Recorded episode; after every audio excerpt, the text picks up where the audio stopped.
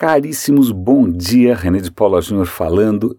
Eu ia comentar hoje sobre uma notícia que parece, promete ser revolucionária, que é um tipo de bateria que poderia durar 5 mil anos até chegar à metade da carga, mas na verdade eu juro que eu achei um assunto que é mais interessante que isso. Amanhã eu comento da história da bateria, tá bom?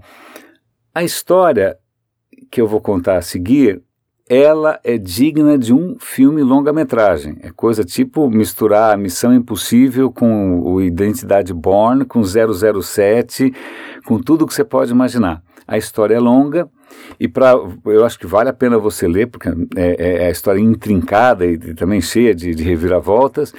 E para isso eu recomendo que vocês usem o Google Translate. E na verdade, antes de, de falar dessa historinha, eu vou comentar duas histórias do Google Translate que são extremamente interessantes. A primeira delas diz respeito a sonhos. Aparentemente, o pessoal do DeepMind do Google descobriu como é, fazer com que o DeepMind sonhe. Como assim sonhe? A ideia é a seguinte, né? Você normalmente tem aqueles sonhos de sempre, né? Que você aparece pelado onde não devia, que está correndo e não consegue. Bom, uma das teorias para esses sonhos que são bastante comuns, quase universais, né, de situações de medo, de insegurança tal, eles acham que é uma maneira do cérebro reforçar, é, usar o, o, mecanismo do medo, que é muito forte, para reforçar alguns tipos de memória ou para fazer você repassar alguns tipos de memória e reforçar através do medo de coisas que aconteceram ao longo do dia. Então, o sonho, aliado a essa história de medo, é, teria um papel de reforçar o aprendizado de coisas novas ou desafiadoras que você viveu ao longo do dia. Pois bem, o DeepMind agora, quando ele encontra um determinado problema, ele vai ficar depois vai, vai tentar isolar onde ele acha que ele, ele fracassou e vai ficar repassando, repassando, repassando, repassando, repassando isso inúmeras vezes até conseguir achar é, uma estratégia, uma saída para aquela situação. É como se ele ficasse encanado, encasquetado, sonhando num tipo de pesadelo sem fim até conseguir sair. Essa técnica de sonho artificial para inteligência artificial parece que está aumentando em 10 vezes a velocidade de aprendizado dos caras. Bom, ok. Para é, dar um pouco mais de, né, de, de estofo para essa história do aprendizado do Google, essa ferramenta do Google Translate, que convenhamos, é espetacular, né? Eu, eu, uso bastante também, ainda mais que volta e meia você pega a página em sueco, sei lá em quê. É, o Google Translate, em princípio, ele traduzia de uma língua para o inglês, de outra língua para o inglês, do inglês para outra língua.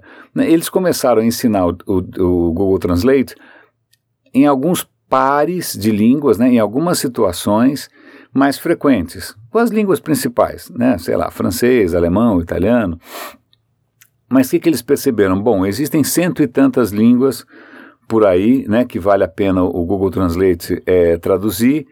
Se você for fazer todas as combinações possíveis né, entre as 103 línguas, você vai ter que ensinar muita coisa para o cara. Não precisa fazer muita matemática, aqui fatorial, combinatória tal, para, putz, 103, 2 a 2 é monstruoso. Né, mas o que, que eles perceberam?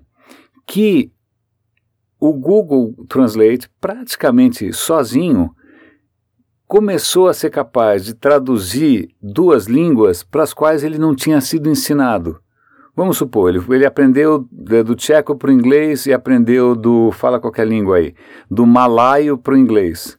De uma hora para outra, ele consegue traduzir do tcheco para o malaio e vice-versa, sem apelar para aquilo que ele já sabia que é em inglês. Porque ele podia fazer uma coisa em dois passos, do tcheco para o inglês, do inglês para o malaio. Ponto. Não, ele está conseguindo fazer direto entre as duas línguas, porque dentro da cabecinha artificial dele, ele criou um modelo próprio, como se fosse uma língua universal própria, que permite que ele com alguma com uma precisão já razoável, sem nenhum tipo de, de treinamento, ele consiga traduzir dois idiomas novos.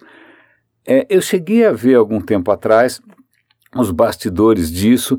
ele está usando aparentemente uma, uma, uma, um modelo matemático que me lembra da disciplina mais sonífera da história da minha vida. Eu fiz um tempo de engenharia antes de fazer comunicação e eu lembro que tinha uma disciplina chamada álgebra linear. Eu devia ter guardado aquele livro para noites de insônia, porque era duas páginas e eu caía praticamente em coma. Então, algo me diz que ele está usando alguma coisa como álgebra linear para tentar criar modelos que capturem o sentido de sentenças. Mas isso ultrapassa minha capacidade matemática, minha capacidade linguística, e eu vou dar link para vocês verem tanto a história do Google sonhando, como do Google também criando sua própria língua universal. Então agora vamos à historinha ali do James Bond, que é muito interessante. Leiam, por favor. A história é a seguinte: um developer lá nos Estados Unidos, de repente, por acaso, ele é envolvido com ativistas no, no mundo, no Oriente Médio e tal, ele por acaso se depara com aquilo que é mais ou menos o santo graal, né? aquela coisa impossível, inatingível, que é uma maneira de você invadir um iPhone remotamente, sem colocar a mão. Né? É como é eles chamam de zero day exploit, mas o, o remote, rem, remoto.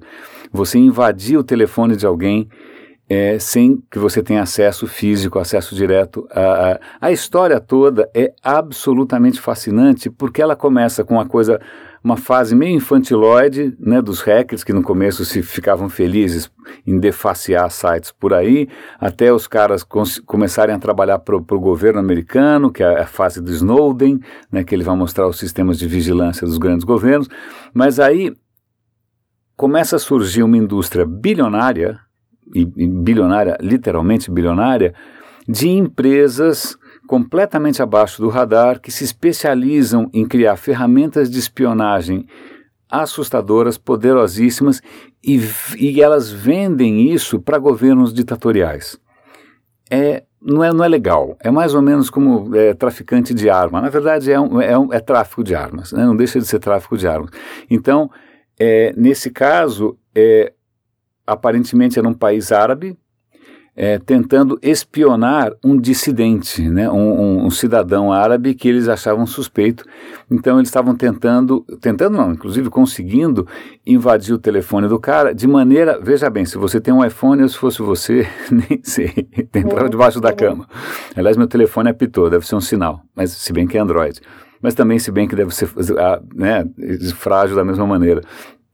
Mas voltando para a questão, controle absoluto do aparelho de maneira invisível, sem consumir muita bateria, sem dar bandeira. É, o que os caras estavam conseguindo ali era acesso a todas as mensagens de texto, a todas as chamadas de voz, ao microfone, à câmera, a Skype, a fotos, a tudo. Realmente você está dominando o telefone alheio remotamente, sem que dê nenhuma bandeira. Né? Isso certamente é alguma coisa que alguma empresa talvez israelense, talvez europeia, sei lá eu, vendeu por muito dinheiro para governos que também têm muito dinheiro para esse tipo de coisa. Então é um pouco assustador. É, os caras já entraram em contato com a Apple, a Apple fez o, o que pôde para corrigir isso o mais rápido possível. Então, pelo menos essa fragilidade foi coberta. Mas é, é, vocês sabem que no digital é só uma questão de tempo. Né? E como tem muito dinheiro envolvido, de pouco tempo. Então, leiam a história, acho que a melhor história ever, acho que até a melhor dos, dos filmes que eu, que eu assisti recentemente, né? É, e é isso, e amanhã eu conto para vocês como é que essa bateria milagrosa que dura 5 mil anos, né, que demora 5 mil anos para chegar até a metade. Caríssimos, grande abraço, René de Paula Júnior falando aqui no Radinho de Pilha e até amanhã.